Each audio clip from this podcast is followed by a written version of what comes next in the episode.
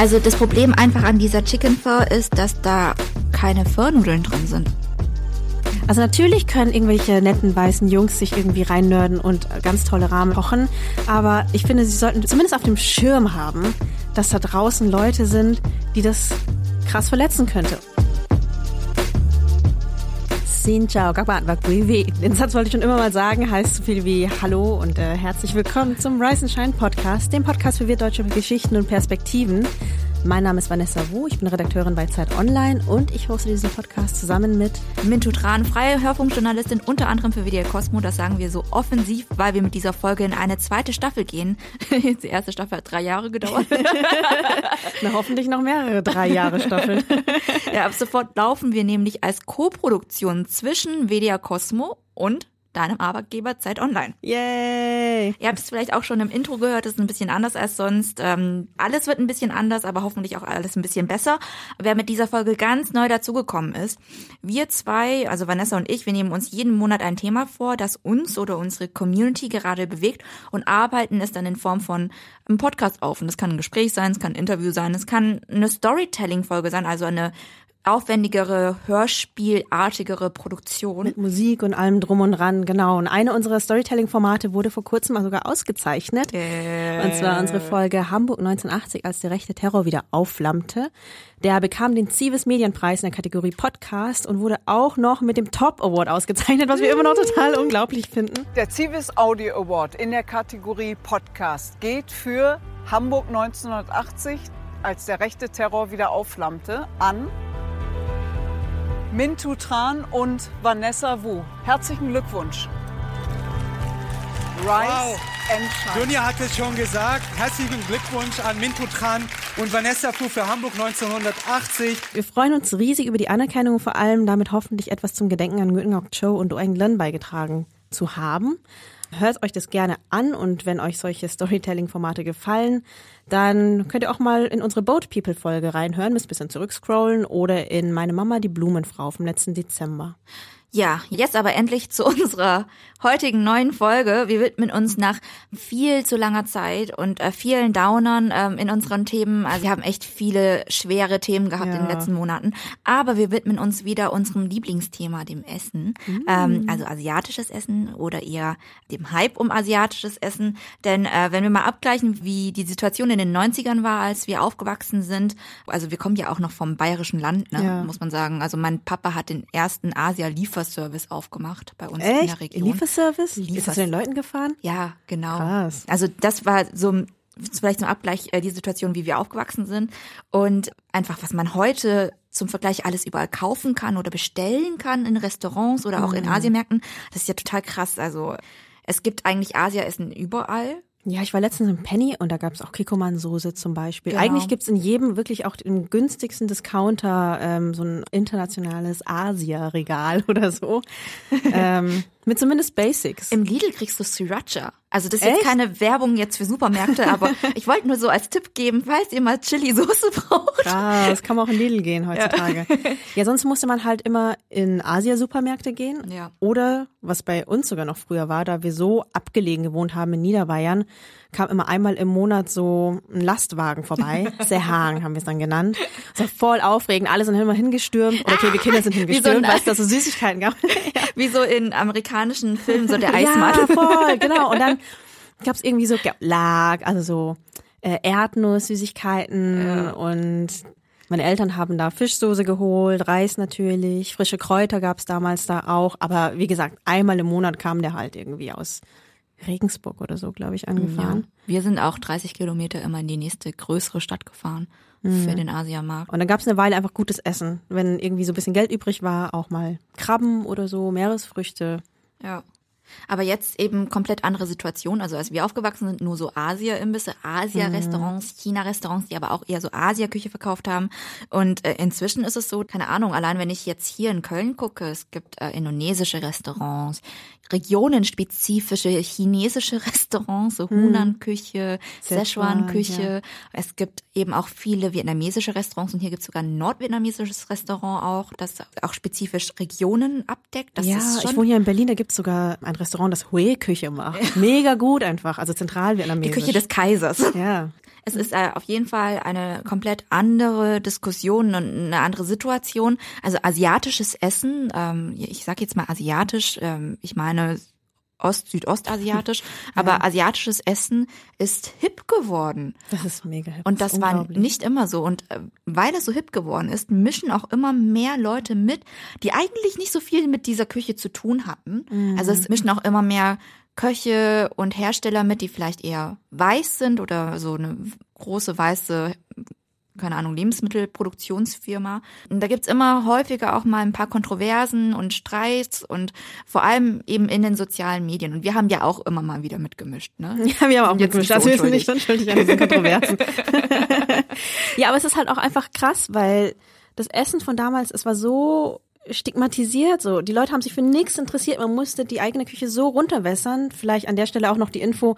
Wir sind auch beide Gastrokinder. Ja. Also deine Eltern hatten mal einen Asia-Lieferservice. Asia-Lieferservice. Asia-Lieferservice, genau. Und meine Eltern haben bis heute einen Asia-Imbiss. Und ja, klar gibt's dann nicht das, was wir zu Hause gegessen haben, sondern, weiß ich auch nicht, gebratene Nudeln mit Hähnchenfleisch, Ja, sowas. Oder keine Ahnung. Ähm. Hähnchen, Hähnchen süß-sauer, ein ganz Mini-Frühlingsrolle äh, knusprige Ente. Knusprige Ente Oh, ich natürlich. liebe aber knusprige Ente. oder äh, so Saté mit Erdnusssoße. Ja, das ist halt das, was meine Eltern gemacht haben, jetzt nicht aus Überzeugung, aber um zu überleben und weil es noch irgendwie Das war das asiatische Essen, das der Bauer halt gegessen hat, ne? Genau. Und ähm, jetzt gibt's irgendwie immer mehr und natürlich irgendwie auch besser, Ja. also spezifischer zum Beispiel, teilweise auch hochwertiger gemacht. Und die ziehen gerade so wusch, so völlig an diesen ganzen alten Geschäftsmodellen vorbei. Und manche tun das eher respektvoll, äh, viele andere halt nicht so. Also man merkt da so krass, was Kapital möglich macht. Und nicht nur Kapital, es ist auch einfach viel Unwissenheit. Also ähm, was ja in den letzten Monaten viel für Kontroversen gesorgt hat, war der Stand-up-Comedian Nigel Ng, der oft in seiner, ja, seinem alter Ego Uncle Roger auftritt. Das ist, Roger. Uncle Roger ist Ich so. liebe Uncle Roger. Uncle Roger ist halt so der mittelalte asiatische Onkel, den er da immer verkörpert. Und der reagiert dann immer auf Essensvideos. Und zum Beispiel hat er auf, ähm, ist super viral gegangen, ähm, er ähm, ist auf ein Video eingegangen, da hat eine ja, Köchin, Hersha Patel, für BBC Good Food gebratenen Reis gekocht und ähm, ging damit eben unfreiwillig viral, weil eben Uncle Roger sie ein bisschen hops genommen hat. We are looking good. The rice not looking good, you lying to people. so wet. Drain it. Drain. What's she doing? What's she doing? Drain the. Oh my God! You killing me, Ich woman! Hiya, drain ewig, the. nach ewiger Zeit. Hiya!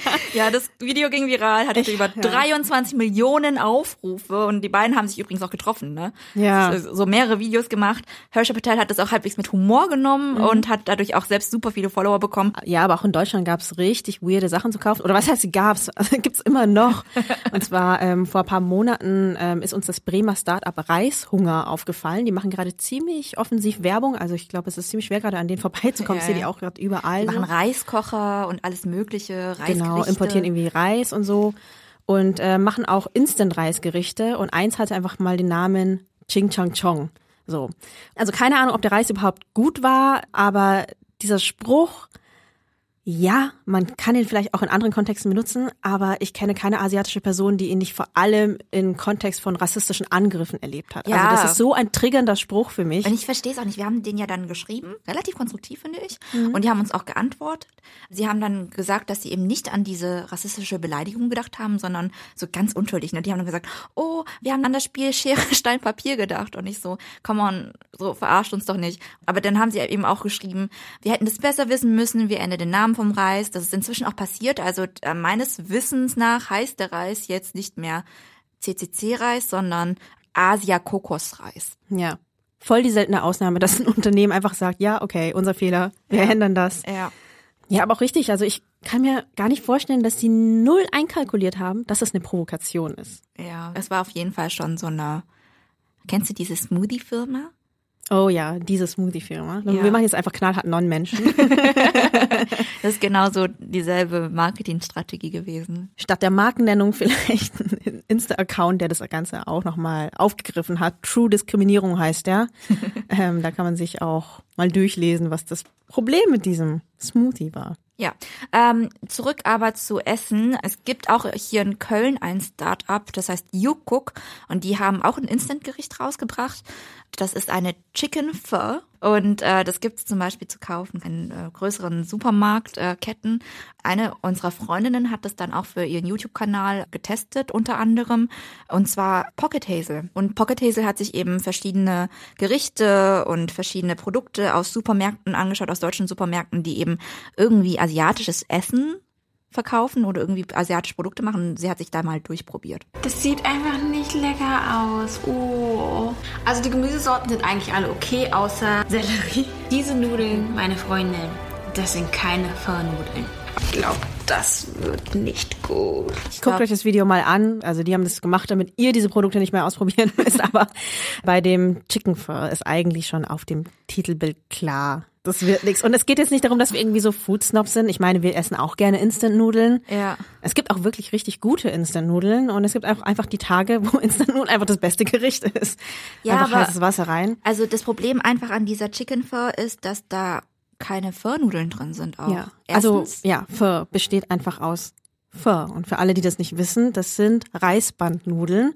Die sind so weißlich, breit. Und äh, bei der Brühe kann man variieren. Klassischerweise ist es eine Rinderbrühe. Kann auch auch als Hühnerbrühe äh, Hühnerbrühe. sein, genau. Genau. heißt ja immerhin sogar Chicken Pho. Und dann ähm, gibt's auch in Teilen von Vietnam ja ein bisschen abenteuerlichere Varianten. Also ich habe auch Schweinebrühe gesehen. ja. Ich glaube, es gibt sogar Meeresfrüchte-Variationen. Aber das Wichtige ist, dass vor allem, dass diese Art von Nudeln drin sind.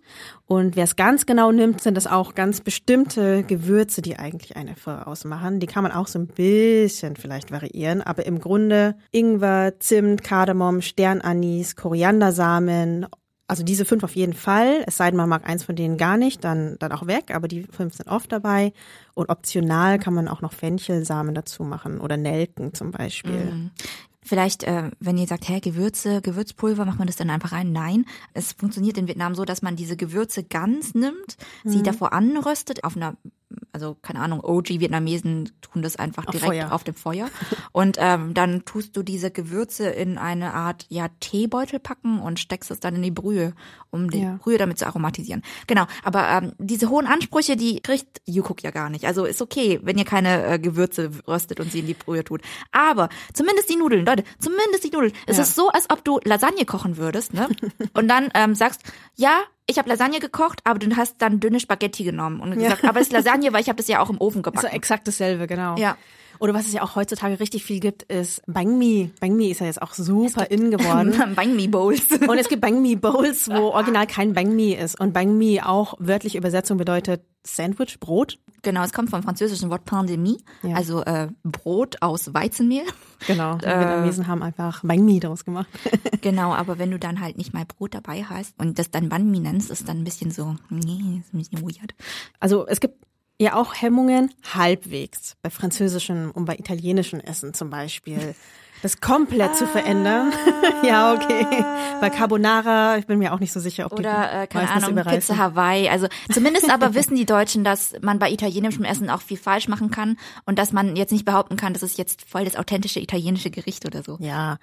Oder man nennt es dann einfach anders. Oder ist es eine bewusste Provokation? Eher Ja, so. ja, ne? Also es gibt genau. ja auch manchmal Köche, ähm, die Dinge ganz bewusst dekonstruieren und Dinge krass verändern, aber die verkaufen es dann nicht irgendwie als, ja, als authentische Variante oder als Mhm. irgendwie sogar besser oder irgendwie so. Oder machen es gar nicht zum Thema, sondern es ist dann Teil dieses Gerichts, dass es irgendwie anders ist. Und bei asiatischen Essen aber gar keine Hemmungen. dann wird einfach alles unter irgendeinem Namen verkauft, weil es gerade irgendwie so fancy klingt. Und das ist Und weil irgendwie. es gerade in ist, weil es gerade so ein Buzzword Ja, ist. weil man damit einfach gerade Geld verdienen kann. Ja, genau. Es hieß ja auch schon, dass für die neuen Rahmen sind, habe ich auch irgendwo gelesen. Ich Ja, so, und es war in einem Video, da war so ein Typ, das war so ein weißer Typ. Er hat auf Hm, jeden Fall ein Restaurant gehabt und da hat der Pho gekocht und hat dann gesagt, Yes, pho is on the rise. We're talking about pho in relation to ramen. ist so, das ist ein komplett anderes Gericht. Und dann hat er auch so gesagt, wie man Pho richtig isst. My approach is to start by putting a few slices of jalapeno in the bowl. Next thing I'm going to do is squeeze as much lime as they give me in the soup because they never give you enough lime. grab some Thai basil. I do not put hoisin and sriracha in my soup. If the cook or chef or owner or whoever like sees you dump your hoisin and sriracha in your soup before you've even tasted the broth, it's like It hurts. No Sauce. Und äh, hat er gesagt, wir dürfen auf gar keinen Fall irgendwelche Soßen reintun. Und für Südvietnamesen ist es halt so, hör auf, uns zu sagen, was wir zu tun haben, zu lassen haben sollen, weil wir tun gerne Soßen rein. Ja. Und ähm, hat dann aber fünf Limetten über seine Ware aufgequetscht. Nein, die gute Brühe. mein Herz, das blutet. Ja, aber das war halt so ein klassisches, so ein snobby weißer Dude, der irgendein Essen für sich entdeckt hat und gesagt hat, ich weiß genau, wie ich das machen will und was genau richtig ist und nur so geht das. Ja, und bei diesen Dingen halt CCC-Reis, sage ich jetzt mal, oder dieses Chicken Pho, das ist halt irgendwie, mich triggert das jetzt nicht so. Ich bin da, glaube ich, auch ein bisschen ein dickes Fell. Aber, also ich finde es vor allem weird erstmal. Also wirklich so ungewöhnlich. Ich frage mich so, warum macht man das? Also was ist die Intention dahinter?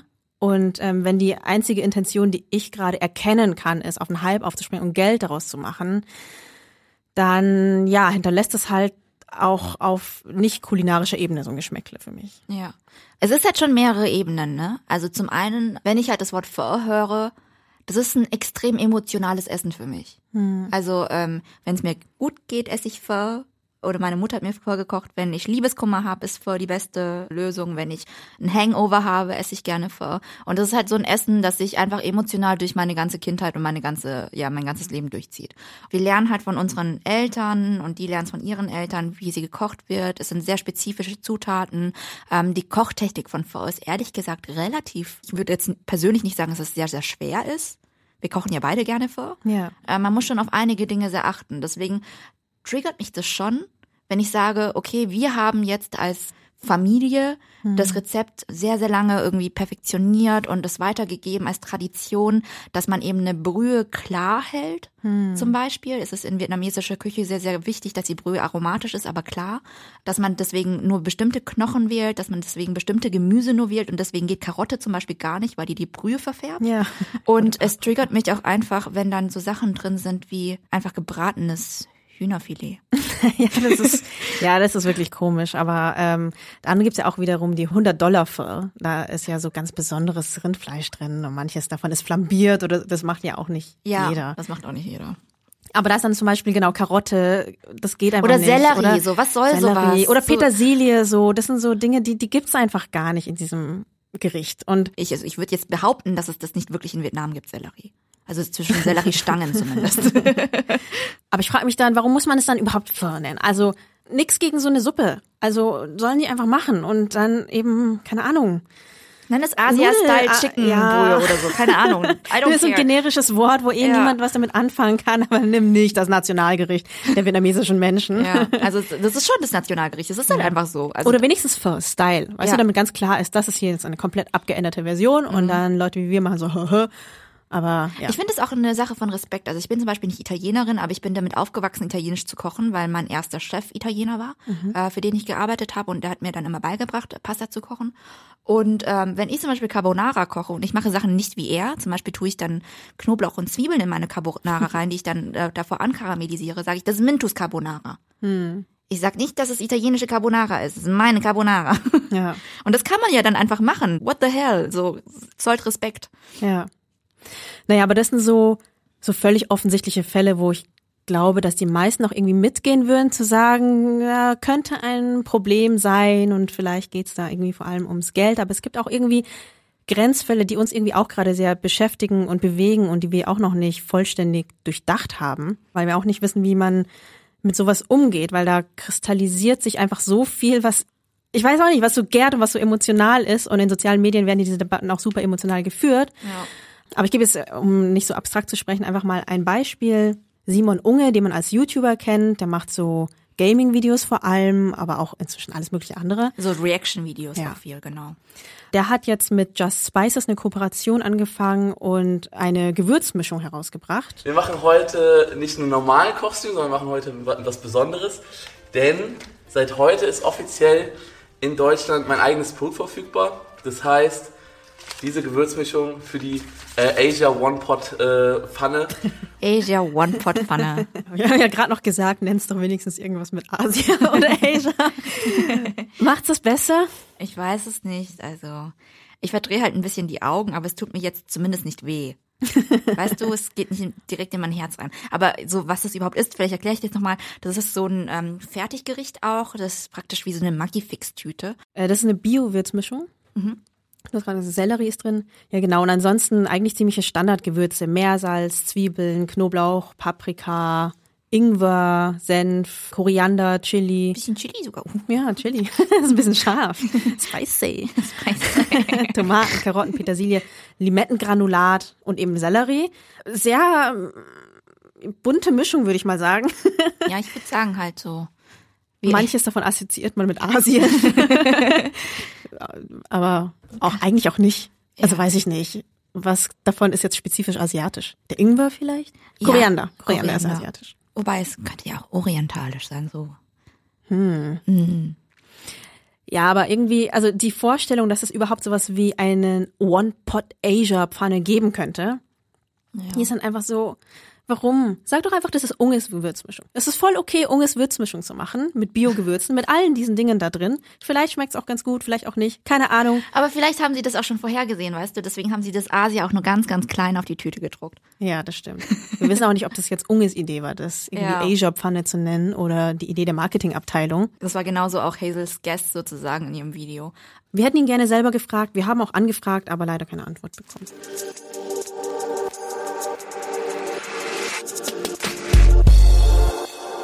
Naja, jetzt haben wir viel darüber gesprochen, warum uns das irgendwie triggert, wenn wir solche Sachen sehen. Aber vielleicht wollen wir einfach mal unsere Eltern anrufen.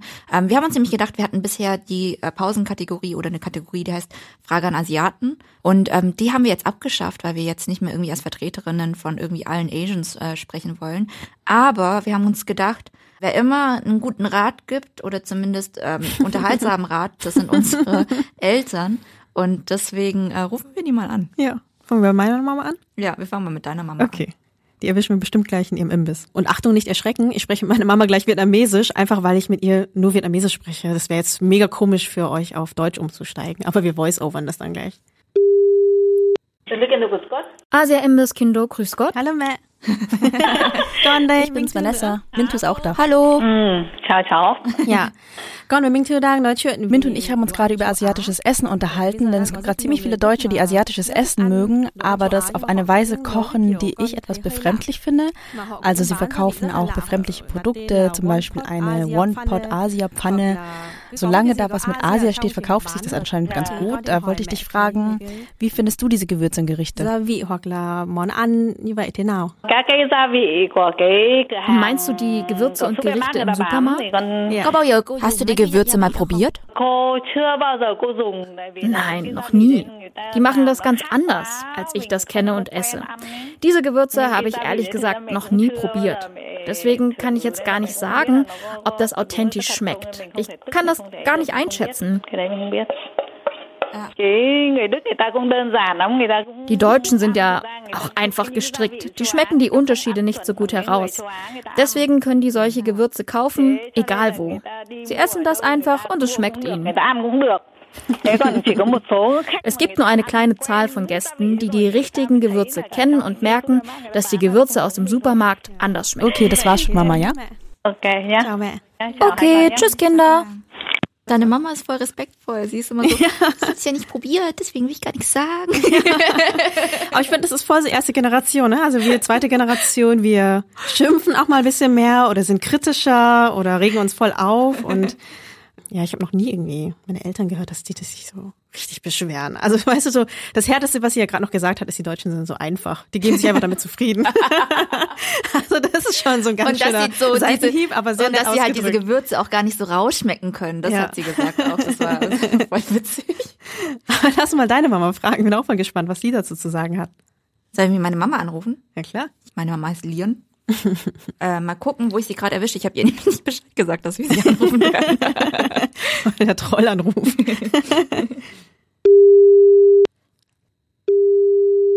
Hallo? Hallo? Hallo, Meral. Hallo, Mama. Ich bin's, Mingtu. Und ich, Wen, bin auch da. Oh, hallo. Was gibt's? Vanessa und ich wollten dich was fragen. Geht das? Was wollt ihr denn wissen? Äh. In so Supermärkten wie Lidl und Rewe verkaufen die jetzt asiatische Lebensmittel. Im Rewe zum Beispiel Pho oder im Lidl xèo. Was hältst du davon?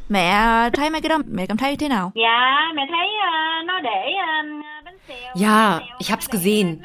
Bang Seo haben die falsch geschrieben. Die haben die falschen Akzente benutzt. Ich hab's jetzt nicht probiert.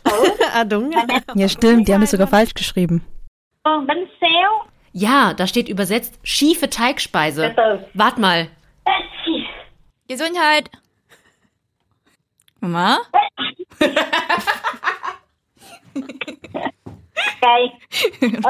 Okay. Die haben auch falsche Zutaten drin. Für Bang Seo wird nur Reismehl verwendet, kein anderes Mehl. Und wenn man das ganz richtig macht, muss man das Reismehl selbst machen. Man nimmt Reis und legt es dann ein, acht Stunden lang. Und dann nimmt man das und püriert das. Nur wenn man das so macht, wird's knusprig. Aber die haben alles ganz falsch gemacht. Und innen drin, da macht man das normalerweise mit Garnelen. In Zentralvietnam nimmt man sogar Däb, nicht Garnelen. Ganz original nimmt man diese Däb, weißt du, diese ganz kleinen Babygarnelen. Ah, diese kleinen, gell? Mà bánh Ja, genau, diese ganz kleinen. Aber die haben alles so komplett falsch gemacht. Die haben da Hühnchen reingetan und Curry und so. Und bei dieser Pho, da gibt es das alles fertig abgepackt. Aber das haben sie auch komplett falsch gemacht. Die haben da ganz komische Sachen reingemacht, diese Brühe. Meinst du Brühe? Ja, das haben die reingemacht. Und das Gemüse, das haben die reingetan, das ist komplett falsch. Die haben alles falsch gemacht. Das ist keine Pho. Aber wenn die das falsch machen, macht dich das dann sauer? Là món Ja klar bin ich sauer. Diese Gerichte sind unsere traditionellen Gerichte, ein kulturelles Erbe.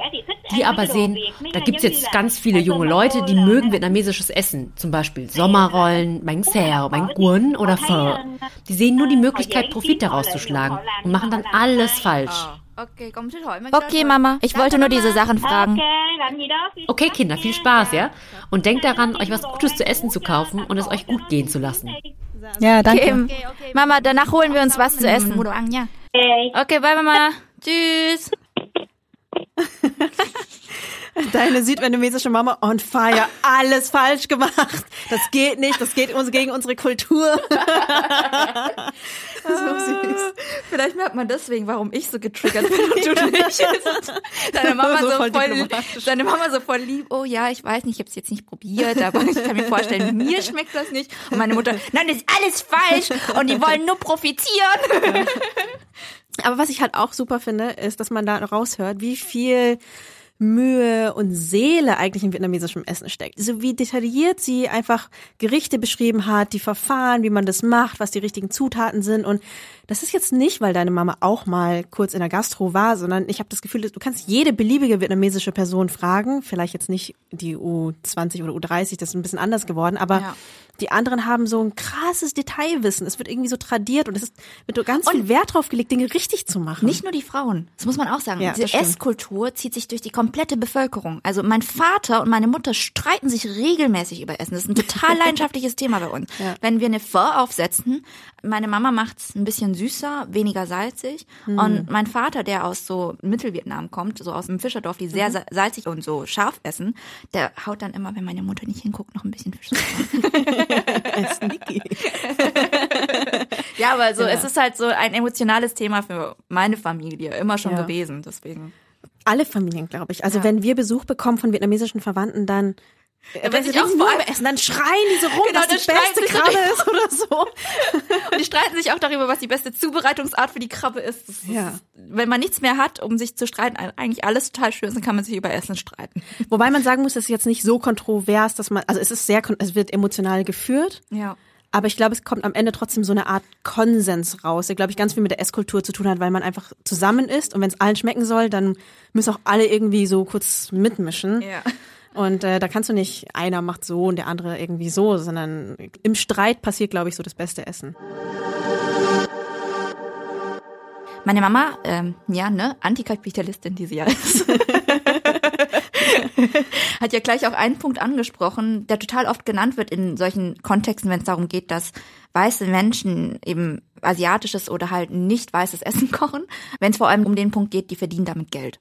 Und meine Mutter hat ja auch gesagt, ja, die sehen, dass es trendy ist und jetzt wollen die da auf den Zug aufspringen und verdienen damit Geld, diese großen Unternehmen. Und wir haben halt ein bisschen in unserer Community rumgefragt, weil das Thema ist einfach ein emotionales Thema für viele von uns und deswegen wollten wir jetzt nicht nur unsere zwei Stimmen hören.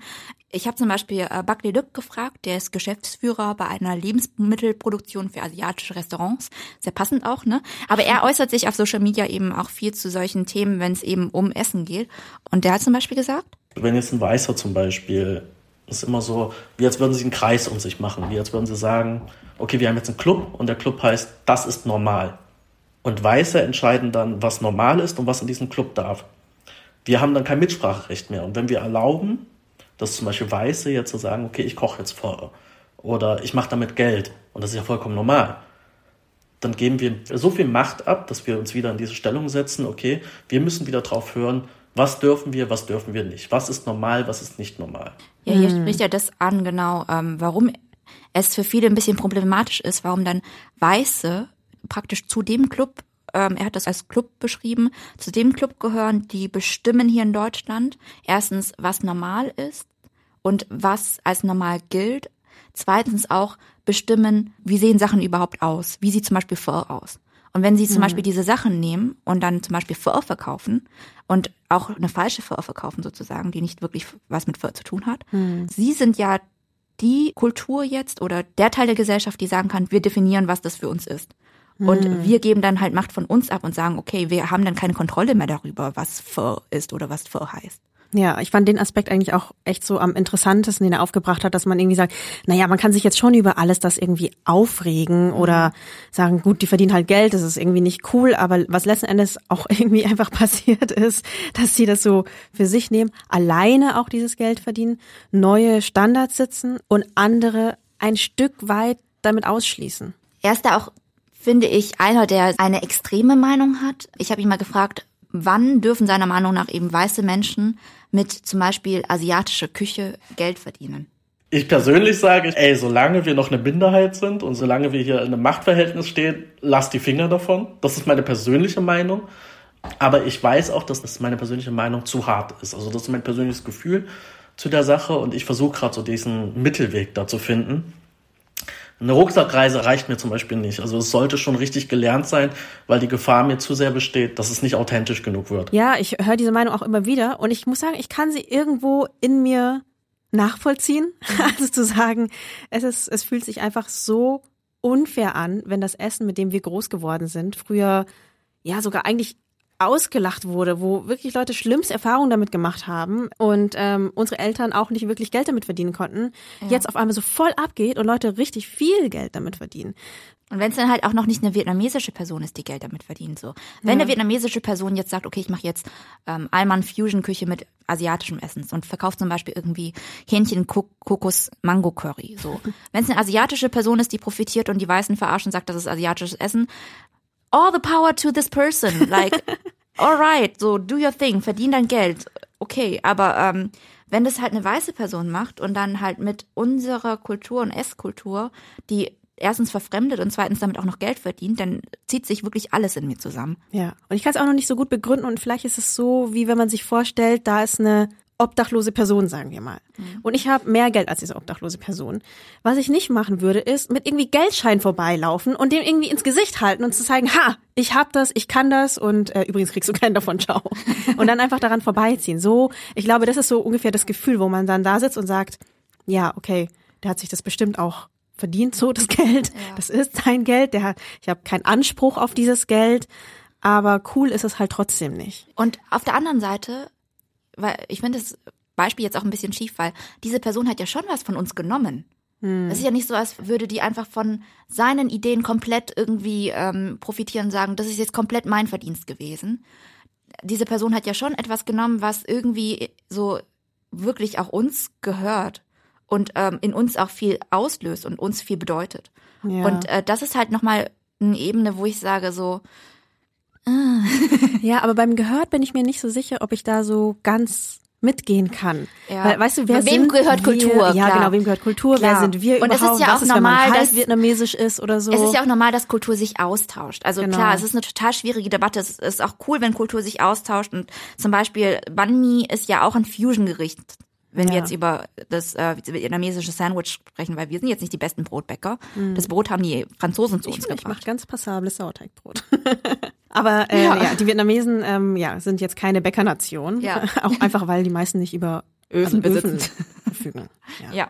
aber genau, das ist halt so, klar, es ist ja ganz normal, dass Kultur sich austauscht und Kultur daraus was Neues entsteht. Und Ja. ich finde es ja auch schön. Das ist ja, Ja. ein Aspekt, den ich voll schön finde. Ich finde es zum Beispiel auch total faszinierend, dass in Kalifornien sich ähm, koreanische Einwanderer zusammengetan haben und mexikanische Einwanderer und gesagt Mhm. haben, lass uns irgendwie ein koreanisches Bulgogi Burrito machen.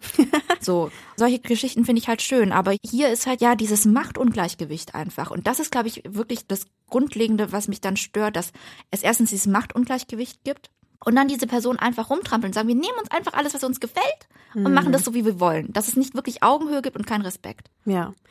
Ich finde, Menschen sollen ja machen, was sie wollen, aber irgendwie, genau, es fehlt eben das, die Auseinandersetzung, der Respekt, weil es geht hier nicht nur um irgendwas. So Essen ist so intim und so persönlich.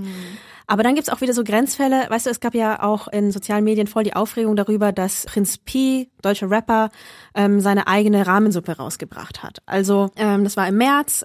Der macht das zusammen mit einem Restaurant, deren Betreiber, soweit ich das jetzt überblicken konnte, auch weiße Männer sind und ich glaube die ganze Crew irgendwie auch. Und für 50 Euro kann man sich dann zwei Portionen Ginger Kakuni Ramen nach Hause bestellen. Da gibt's auch äh, Bier und Chicken Cheese Sandwich dazu.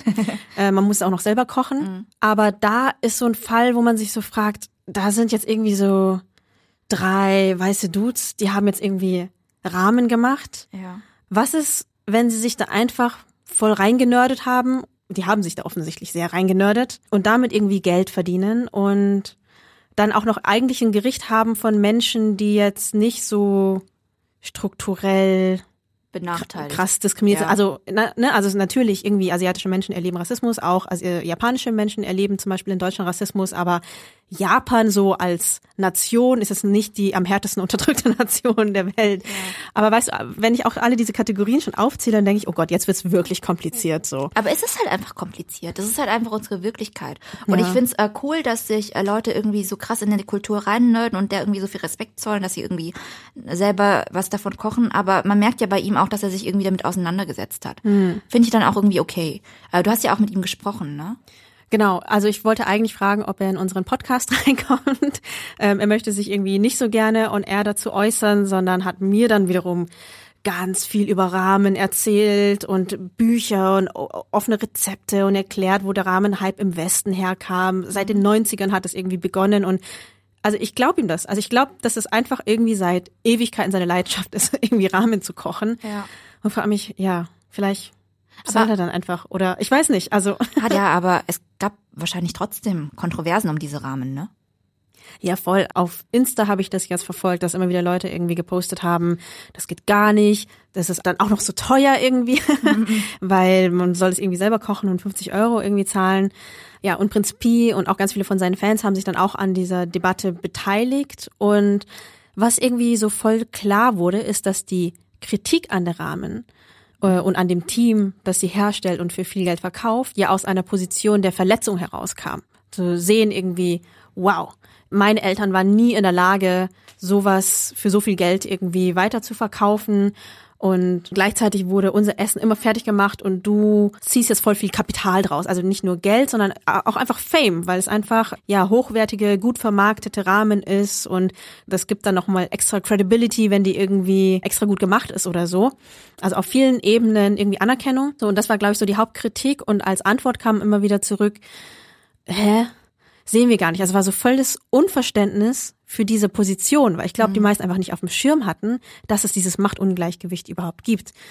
Und das ist vielleicht eine Seitendebatte, aber vielleicht auch irgendwie der Hauptpunkt an dem Ganzen, dass da einfach so viel Sensibilität bei diesem Thema fehlt.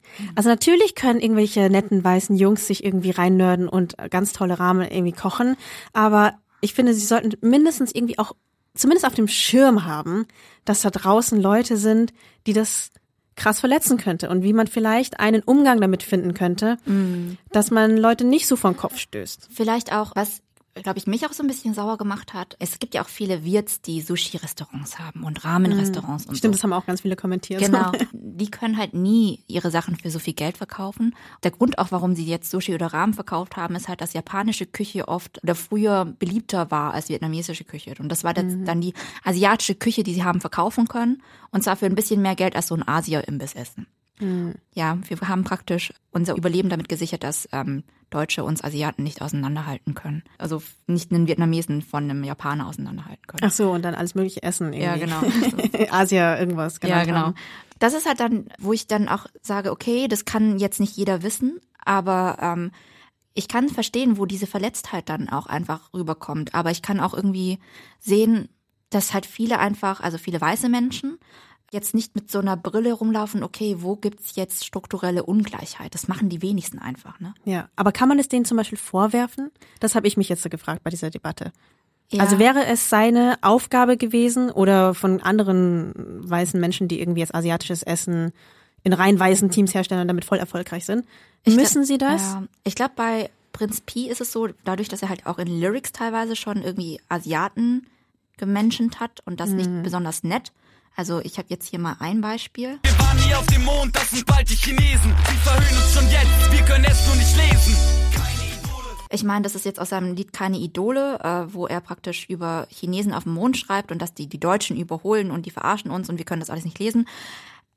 Alles an dem, was er sagt, er hat jetzt keine Slurs benutzt und so, aber das war jetzt nicht krass beleidigend oder so, ne? Man kann Nee, ihm jetzt nicht auch nicht vorwerfen, sagen, dass es gerade eine Beleidigung beleidigend ist oder so. Aber es ist schon so diese Erzählung, die übermächtigen Chinesen, Hm. ähm, die uns alle überholen, vor dieser Gefahr durch die Chinesen, da müssen wir uns in Acht nehmen, wir müssen irgendwie besser werden und so. Und das Mhm. ist so eine Erzählung, die es in Deutschland und auch in Amerika, die ja auch Donald Trump sehr viel geschürt hat, schon sehr viel gibt und die auch zu sehr viel Hass dann führt Ja. innerhalb dieser Länder, die dann Also eben so Angst, die umschlägt in irgendwie Genau. so Verteidigungsgehabe. Genau, und sowas kriegen wir ja dann auch ab. Hm. Und ähm, da muss ich halt schon sagen, er hat dafür irgendwie kein Radar. Hm. Also er scheint das nicht irgendwie auf dem Radar und auf dem Schirm zu haben. Er hat auch in anderen ähm, Lied noch über Japaner geschrieben, die irgendwie Haifischflosse oder sowas, Haifische fangen, um Haifischflossensuppe zu machen oder so. Dass das auch bestimmte Sachen schürt, auch wenn es ja teilweise auch stimmt. Eben Ja. Japaner jagen ja auch bestimmte Fische, die jetzt in der westlichen Kultur, wo das verpönt wäre, dass man das macht. Das stimmt ja. Und es gibt Mhm. auch viele dieser Tiere, die jetzt unter Schutz stehen und die Japaner setzen sich darüber hinweg. Und Aber es schlägt halt in so die ganz bestimmte Kerbe. So, Mhm. das Essen ist irgendwie voll fragwürdig Ja. und potenziell irgendwie gefährlich oder zumindest nicht Chine- ethisch. Ja, und die Chinesen und die Japaner sind irgendwie grausam. Ja. Das ist halt das Ding. Also es hat schon irgendwie eine Wahrheit und es gibt solche Dinge. Es werden zum Beispiel in China auch Hunde oder Katzen gefressen in bestimmten Regionen oder auch in bestimmten Notsituationen. Vor allem, wenn es halt eine Hungersnot gibt, dann isst man halt das, was da ist. Entschuldigung einfach. Mhm. Aber ähm, dass wir dein, dein Haustier auch essen, aber so we, no other choice. Es schürt halt ein bestimmtes Bild einfach von asiatischen Menschen und ja. Dass er diesen Zusammenhang einfach nicht sieht und dafür einfach nicht so feinfühlig ist, dass es einfach zu bestimmten Sachen führen kann, solche Erzählungen, das halte ich ihm schon vor. Ja, und das dann eben in Kombination mit, okay, und jetzt mache ich auch noch meine Ramen, weil Ramen und japanisches Essen sind so toll. Das ist halt so, es steht halt im Widerspruch zueinander. Ja, total. Aber ja, in diesem Podcast wollen wir ja vor allem über wirtdeutsche Perspektiven sprechen. Und ähm, uns hat natürlich auch sehr interessiert, wie Menschen, die in der Gastro sind und auch damit irgendwie konfrontiert sind, dass Leute an ihnen vorbeiziehen, all diesen Dingen umgehen. Und vorhin haben wir ja schon Bike zitiert, aber wir haben noch mit zwei ganz anderen tollen Gästen gesprochen. Genau, unter anderem mit Cindy John. Ähm, die kommt aus München und äh, gehört dazu einer der größten Gastrofamilien in München, würde ich sagen. Also ja. ihr Vielleicht kennt ihr ihren Namen nicht, aber ihr seid bestimmt äh, über eins der Restaurants gestolpert, wenn ihr mal in München wart. Genau, also ähm, sie zum Beispiel betreibt die äh, Chitu äh, Restaurants. Das ist so ein Restaurant in München, das Streetfood verkauft, vor allem äh, Banh Mi und Pho. Und sie beobachtet halt, dass es auch immer mehr wirklich asiatische oder Asian Restaurants gibt, die eben nicht der Asians gehören und dass immer mehr Leute einfach an dem Trend asiatisches Essen mitverdienen wollen. Und dann denke ich mir, das stimmt dann, dann total, wenn man so zurück überlegt, dann ist es doch eigentlich fairer, den Vietnamesen sozusagen die Chance zu lassen, dass sie mit ihrem Essen auch Geld verdienen. Unsere Eltern machen das, weil sie einfach teilweise keine andere Chance hatten. Und das ist so eins der einfachsten Wege, um an Geld zu kommen und sich das Leben zu finanzieren. In einem Land, wo du halt nicht perfekt die Sprache sprichst und manche einfach keine Ausbildung genießen konnten. Und dann trägt es ja dann nur noch zu diesem Overdose dazu bei von vietnamesischen Restaurants, wenn halt, halt irgendwie deutschstämmige Menschen oder also nicht Vietnamesen dann Restaurants aufmachen mit dem Essen. Es ist sau schwierig, finde ich. Ja, sie denkt total marktwirtschaftlich und sagt auch irgendwann ist der Markt halt einfach einfach gesättigt und äh, wenn mhm. einfach immer mehr nicht Wirts oder nicht asiatische Menschen auf den Markt draufdrängen und ihre Sachen verkaufen, so ähm, drängen die dann uns vom Markt? Und ich finde das halt einfach eine berechtigte Sorge und ja. ich glaube nicht, dass es irgendwie so natürliches Recht des einen gibt. Man kann natürlich auch sagen, gut, äh, so Leute, das ist Marktwirtschaft, keine Ahnung, ja. der schnellste, beste oder der mit den besten Startbedingungen ähm, kriegt's dann. Aber es stimmt halt auch einfach. Ich sehe es ja auch bei mir im Umkreis. Es gibt zum Beispiel ein Sushi-Restaurant mhm. hier in Köln, das gehört einer weißen Person. Und ähm, viele meiner weißen Freunde bestellen halt vor allem da, weil die halt irgendwie vom Marketing her und auch von der Ansprache her, wie sie diese Sachen verkaufen, total wissen, kulturell, wie man das an eine weiße Person verkauft. Ja. Auch wenn es jetzt nicht schlechtes Sushi ist, ne? Das sage ich überhaupt nicht. Das ist jetzt nicht schlechteres Sushi als irgendwie bei einem Laden, das von einem Asiaten geführt ist. Ja. Aber sie wissen halt einfach, wie man ihre Zielgruppe sehr spezifisch anspricht und haben halt Vorsprung an kulturellem Wissen, was das angeht. Ja. Und ich finde, auf individueller Ebene finde ich es auch super schwer zu bewerten, weil man ja nicht dem Einzelnen sagen kann, der jetzt ein tolles Restaurant macht, so, das sollst du jetzt nicht machen. Aber auf struktureller Ebene ist es halt schon so, die haben sich eine gewisse Küche angeeignet. Ja auch wenn ich weiß, das Wort ist äh, sehr kontrovers, aber sie haben jetzt auf jeden Fall etwas gelernt und verkaufen das, womit sie jetzt erstmal nicht aufgewachsen sind, dass sich für sie nicht gleichermaßen intim und persönlich anfühlt. Und dann ziehen sie nicht nur an den anderen vorbei, sondern sie führen vielleicht auch dazu, dass andere verdrängt werden von diesem Markt. Ja. Und ich finde, es ist schon angebracht, diese strukturelle Ebene zumindest einmal kurz zu reflektieren. Wobei ich mich auch gefragt habe, ob das wirklich immer zu Verdrängung führen muss oder ob nicht die Kleinen sogar was davon haben, wenn weiße Leute irgendwie erstmal vorangehen. Und mhm. mit dem, äh, zu dem Thema haben wir mit Dan Kamlau gesprochen, die in Berlin das Restaurant The Panda Nudel betreibt. Und ähm, sie ist auch Teil des Smells Like Kollektivs. Das ist ein Kollektiv aus verschiedenen nicht weißen GastronomInnen in Berlin, die sich vernetzen, aber auch so ein bisschen politische Arbeit machen. Mhm. Sie meinte erstmal, dass sie vor allem auch dieser Gestus so stört, mit dem die Leute erstmal ihre Konzepte eröffnen. Mhm. Aber wenn dann irgendwie, weißt du, Stefan aus Oldenburg nordthailändisches Essen entdeckt und äh, schöne Bilder macht und die irgendwie hochlädt und eine riesen Geschichte davon erzählt, wie er auf dem Elefanten durch ein Dorf geritten ist und gesehen hat, wie eine Oma in einem Mörser Kräuter gehackt hat und, und alle irgendwie applaudieren ihm, weil Stefan der hat ja, oh, der hat das jetzt irgendwie entdeckt und ähm, das ist jetzt seine Leidenschaft geworden und das möchte er jetzt machen und er ist in diese Kultur abgetaucht, um sie uns nach Deutschland zu bringen. Diese Narrative nervt mich einfach. Sie hat ja im Gespräch auch den Vergleich mit Christopher Columbus gebracht. Mhm. So ein Typ, der einfach irgendwie in eine andere Kultur reinspaziert und äh, so, äh, sagt, oh, ich habe das jetzt entdeckt. Dieses und das muss man halt schon sagen, dass es das ist halt so. Das ist es wirklich gibt wirklich so. viele Leute, die genau mit diesem Gestus daherkommen, die irgendwie asiatische Küche machen, aber so tun, als hätten sie irgendwie das Rad neu erfunden, ja. was eigentlich schon so lange auch in Deutschland war, wenn man nur danach gesucht hätte oder da einfach mal hingegangen wäre in diese Orte. Mhm. Ja, und genau sowas hat ja Cindy von Chitu auch berichtet. Wir haben das erste Chitu 2017 eröffnet und das war ja schon auch eine Zeitspanne wo, davor, wo wir uns echt überlegt haben, sind die Leute bereit dafür? Weil früher das erste Lokal von uns war komplett asiatisches Essen. Das konnte man noch nicht irgendwie so spezifizieren. Das war dann, okay, wir gehen zum Asiaten. Es gibt dann chinesisches Essen, vietnamesisches Essen, thailändisch, indonesisch, also alles durch die Bank weg. Also es gab neben Pho auf einmal dann äh, ein Bami Goreng oder so. Also richtig wild. Ja, und dann irgendwie über all die Jahre und ich glaube auch, weil dann, glaube ich, Vietnam so als Urlaubsziel immer beliebter wurde und bekannter wurde, glaube ich, wussten und viele Menschen mehr über das Essen Bescheid und haben halt, kannten sich einfach besser aus. Und genau, ja, das haben wir dann auch so im Austausch mit unseren Kunden dann gemerkt und die haben halt dann auch im, vor Ort im Urlaub dann auch zum Beispiel jetzt auch das Banh Mi oder so probiert.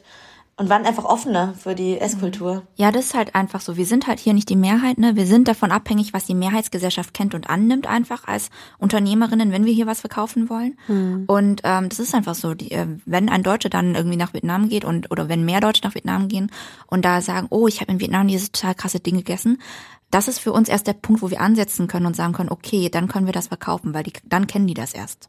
Aber da verstehe ich halt dann auch wirklich voll das Misstrauen von Bike, der sagt, ja, aber dann gibt's halt diesen Club äh, Mhm. von weißen Leuten, der das dann halt genau bestimmt und wir sind komplett abhängig davon. Ja. Und ähm, was ja dann seine Strategie ist, zumindest persönlich habe ich den Eindruck, ist damit eben sehr laut zu sein und sehr vielleicht auch aggressiv zu sein und zu sagen so, nee, wir spielen diese Spielregeln halt nicht mit. Ja, er ist ziemlich laut und viele, finde ich vor allem jüngere Asians sind da sehr, sehr laut und machen da mit und kommentieren und schreiben die Unternehmen an.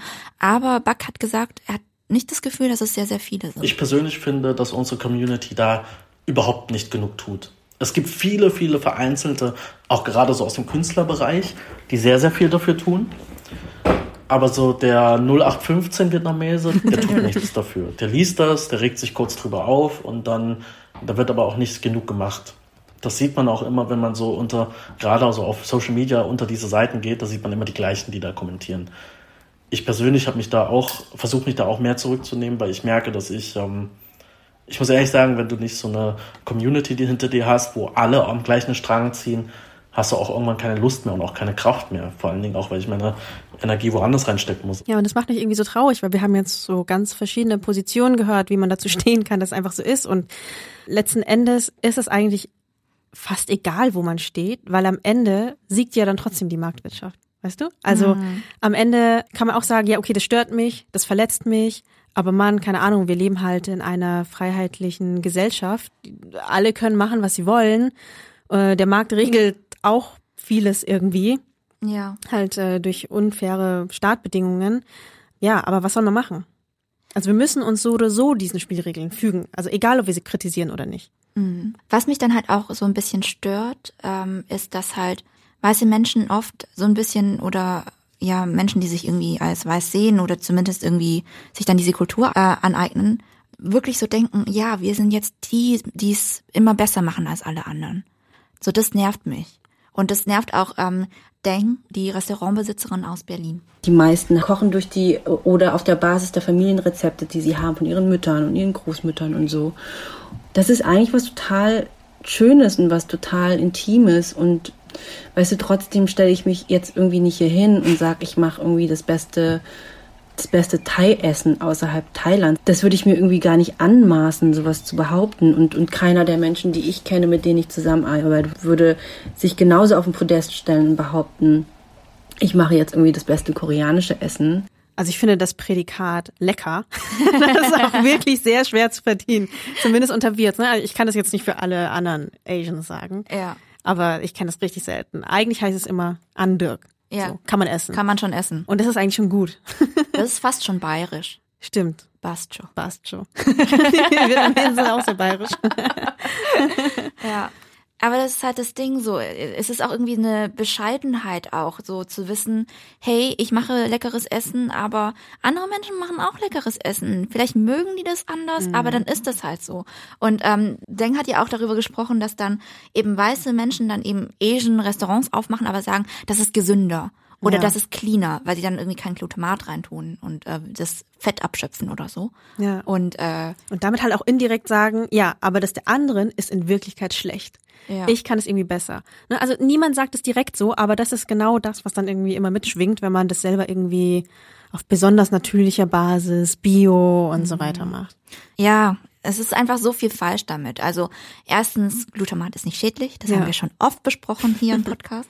Zweitens, auch diese Obsession von weißen Menschen mit Healthy Food. Also keine Ahnung, ich würde sagen, asiatische Länder ernähren sich schon ziemlich gesund Ja. im Vergleich jetzt zu westlichen Ländern. Es kommt halt immer auf die Balance an. So a- asiatische Küche, it's all about the balance. So du, also heiß und kalt, was übrigens nicht die Temperatur bedeutet, sondern ich glaube der Säuregehalt oder so. Ich weiß nicht, es gibt einfach Lebensmittel, die gelten als heiß und kalt. Ich habe es selber noch nicht Hähnchen komplett ist durchdrungen. kalt, aber kann, ja, so, solche Sachen. Genau, heiße Sachen machen Pickel und kalte Sachen machen Bauchweh. Ja. So, so erklärt es mir meine Mama immer. Ja. Aber heiß und kalt, aber auch die verschiedenen Gewürze müssen alle irgendwie im Balance zueinander stehen und etwas ist da nicht nur scharf, sondern irgendwie auch scharf und Es süß muss komplex sein. Also sauer. allein schon, wenn ich darüber nachdenke, wie wir Südvietnamesen zum Beispiel Nuc Cham anmischen, Mhm. ähm, also Fischsoße, um eben als Dressing oder als Dip zu nehmen. Es muss Umami sein, also herzhaft. Es muss salzig sein, süß, sauer, ein bisschen bitter auch durch die Limette. Also es sind einfach so alle verschiedenen Geschmacksrichtungen miteinander in Balance. Mhm. Und das ist halt voll wichtig. Und es ist auch eine Balance zu sagen, manchmal esse ich halt den Schweinebauch, aber ich mache auch irgendwie Salat dazu. Ja, genau, weil eben asiatische Küche so komplex ist und so eine Philosophie letzten Endes dahinter steht. Das ist ja schon fast quasi religiös. Also ich, ich Ja. verstehe das irgendwie auch, also vielleicht kann man das auch alles irgendwie. Das kann man wahrscheinlich über andere wissenschaftlich auch begründen. Küchen sagen. Italiener sind ja auch, haben ja auch religiöse Einstellungen zu ihrer Küche. Aber gerade deswegen finde ich es irgendwie noch mal schwieriger, wenn Leute von ganz außen sich irgendwie Urteile anmaßen. Mhm. Also von die Technik selber irgendwie nachlernen und verkaufen, sprechen wir mal nicht so. Das passiert einfach, das ist so, es tut irgendwie weh, aber was soll man tun? Aber wenn Leute dann irgendwie auch noch so tun, als ja, könnten sie das besser beurteilen oder sich als KritikerInnen aufschwingen, ja, das ist halt auch immer wieder noch so ein zusätzlicher Stich in die Magengrube. ähm, stört auch äh, Buck sehr. Buck hat auch eine sehr, sehr spezifische Position dazu. Das ist der äh, Gesprächspartner von uns, der in der Lebensmittelproduktion arbeitet. Er hat sehr, sehr hohe Standards dafür, wann eine weiße Person überhaupt über ja unser Essen, asiatisches, vietnamesisches Essen urteilen darf. wenn sie es versteht, wenn sie Kultur wirklich im Großen und Ganzen versteht, mit den ganzen Zusammenhängen, auch, und dazu gehört halt nicht nur, wie das Essen zu schmecken hat, sondern welchen kulturellen Wert das Essen für uns hat. Also vielleicht liege ich da auch vollkommen falsch, aber ich sehe so für uns gerade, dass Essen beziehungsweise das gemeinsame Essen ist für uns was ganz anderes als für Deutsche. Das sieht man auch schon daran, dass wir Essen eigentlich komplett teilen. Das Einzige, was wir nicht machen, ist eine gemeinsame Reisschüssel zu haben aber alles andere wird auf dem Tisch sozusagen aufgeteilt. Und wir müssen auch vor allen Dingen darauf achten, wie viel esse ich jetzt von allem. Lasse ich noch genug übrig für andere Personen? Das machen westliche Kulturen nicht. Da hat jeder seinen eigenen Teller und wer am schnellsten ist, ist am schnellsten. Da kriegt er halt noch einen Nachschlag. Wer langsam ist, der hat halt Pech gehabt. Und das ist bei uns halt nicht so. Das kommt natürlich auch daher, dass wir eine sehr gebeutelte Kultur sind, dass, dass halt diese ganzen Kriegszeiten noch nicht lange zurückliegen. Und erst wenn man das im Gesamtbild versteht und wirklich appreciaten kann, dann würde ich sagen, ist man bereit oder beziehungsweise berechtigt dazu, eben in diese Kultur mit einzusteigen und auch davon zu profitieren. Aber was letzten Endes passiert, ist halt oft das Gegenteil. Leute waren irgendwie einmal im Urlaub irgendwo und dann kommen sie zurück und sind dann voll die Checker über diese Küche. ja. Und dann finden sie halt das beste XY aus diesem Land. Oder sie bilden sich auch ein, dass etwas so aussehen muss und äh, haben aber eigentlich eine falsche Vorstellung davon. Also das ist zum Beispiel Cindy auch schon passiert, die Köchin aus München. Aber zum Beispiel, was wir einen Fall hatten, über den ich immer noch so lachen kann, ist, da war ein Typ, der hat Bumba Hui-Suppe bei uns gegessen und hat danach dann irgendwo bei einem Online-Bewertungsportal eine schlechte Bewertung geschrieben und schon bei dem Betreff irgendwie All Caps, Achtung Betrug, äh, die haben Leona-Wurst reingetan und da meinte Jalur. oh, das ist so schlimm. Ja, Chalur ist ähm, eine vietnamesische Wurst sozusagen. Ne? Ähm, die tut man tatsächlich in viele Gerichte rein, zum Beispiel in Manguren, also dünne Reisnudeln gefüllt mit irgendwie äh, Fleisch und Pilzen und Zwiebeln. Aber auch zum Beispiel, äh, man tut sie auch auf den Nudelsuppen rein. Aber es hat immerhin eine ähnliche Farbe. Ja. Das gestehe ich dem noch zu. ist eine rosa Wurst. ja. Ja, aber was machen wir mit dieser Folge? Irgendwie ganz schön verwirrend alles, finde ich. Hast du eine abschließende Meinung? Ich glaube, es gibt ja keine geraden Linien und Regeln, was man von einer anderen Kultur, was man damit machen kann und was man nicht machen kann. Mhm. Das gibt's einfach nicht. Das ist viel zu schwierig, das irgendwie zu definieren. Das sollte auch nicht so sein. Also es, es sollte ja Kult Cultural Exchange geben. Es sollte ja einen Wechsel geben zwischen Kulturen und daraus entsteht ja auch viel Neues. Es ist ja auch finde ich das Schöne in einer Einwanderungsgesellschaft wie Deutschland zu leben, dass man einfach vor die Tür gehen kann und Sachen aus verschiedenen Kulturen entdecken kann, indem man einfach in ein Restaurant geht oder indem man irgendwie Personen aus einem verschiedenen Kulturkreis irgendwie kennenlernt. Ja. Und auch neue Gerichte so zusammen erfindet, wie Genau. das dein Beispiel aus. Äh, Wie mein ähm, koreanisch-mexikanisches Burrito. ja, Bulgogi Burrito. Aber ähm, the bottom line, das ich sehe, ist einfach, dass ähm, vor allem weiße Menschen überdenken sollten, mit welcher Selbstverständlichkeit sie in andere Kulturen reinspazieren Hm. und Sachen nehmen und das sich zu eigen machen und einfach bestimmte Dinge damit machen. Es ist ja schon, es hat schon was Christopher Columbus-mäßiges. Voll. Also irgendwie. Und dann kommt man zurück mit diesen Abenteuergeschichten. Und Abenteuergerichten. Und dann funktioniert es wahnsinnig gut und alle lieben einen dafür und schmeißen einem das Geld hinterher und den Fame und so weiter, Ja. ja. Aber das war jetzt auch eine super diplomatische Antwort am Ende. Aber jetzt mal ganz praktisch. Ich teste dich jetzt auch richtig auf Herz Oh und Gott, Nieren. okay. Dein Partner will ein Pho-Restaurant eröffnen und er ist white. Erstens würde er das nicht machen. Because I know him.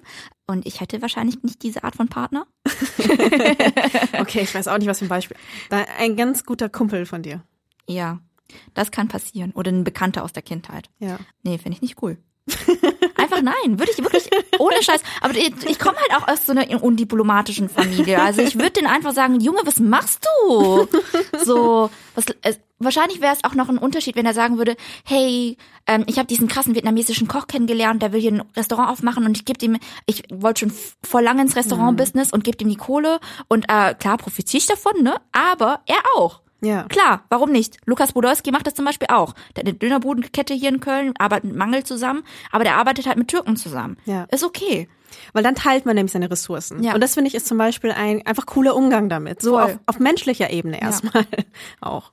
Aber wenn er einfach sagen würde, ich koche jetzt das, was ich als Pho empfinde, oder ich koche Pho und das ist nicht wirklich Pho, aber er verkauft es dann als Pho. Es gibt ja genug Pho-Restaurants hier in Deutschland, die nur von Weißen betrieben werden auch. Ja. Ähm, das finde ich nicht cool. Nee.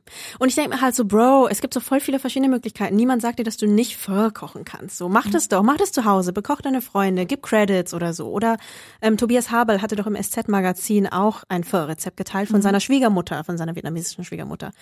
Und das fand ich aber auch so respektvoll, weil er einfach auch die Geschichte dazu erzählt hat und sie einfach dafür gecredited hat. Mhm. Äh, und davon jetzt auch nicht mehr hat als so ein Artikel einfach. So, das ist zum Beispiel auch ein Umgang, den ich glaube ich auch irgendwie okay und cool fände. Und Ja. aber wenn es hart auf hart kommt und ich glaube Leute, mit denen ich eng bin, jetzt auf die Idee kommen würden, so ein Restaurant zu eröffnen, ich weiß, ich würde mindestens einmal mit denen reden. Letzten Endes würde ich es jetzt nicht, also keine Ahnung. Ich glaube, wir könnten danach immer noch befreundet sein, aber mir wäre, glaube ich, sehr wichtig, dass sie reflektieren, warum sie das eigentlich tun und Ja. wie sie es tun. Ja.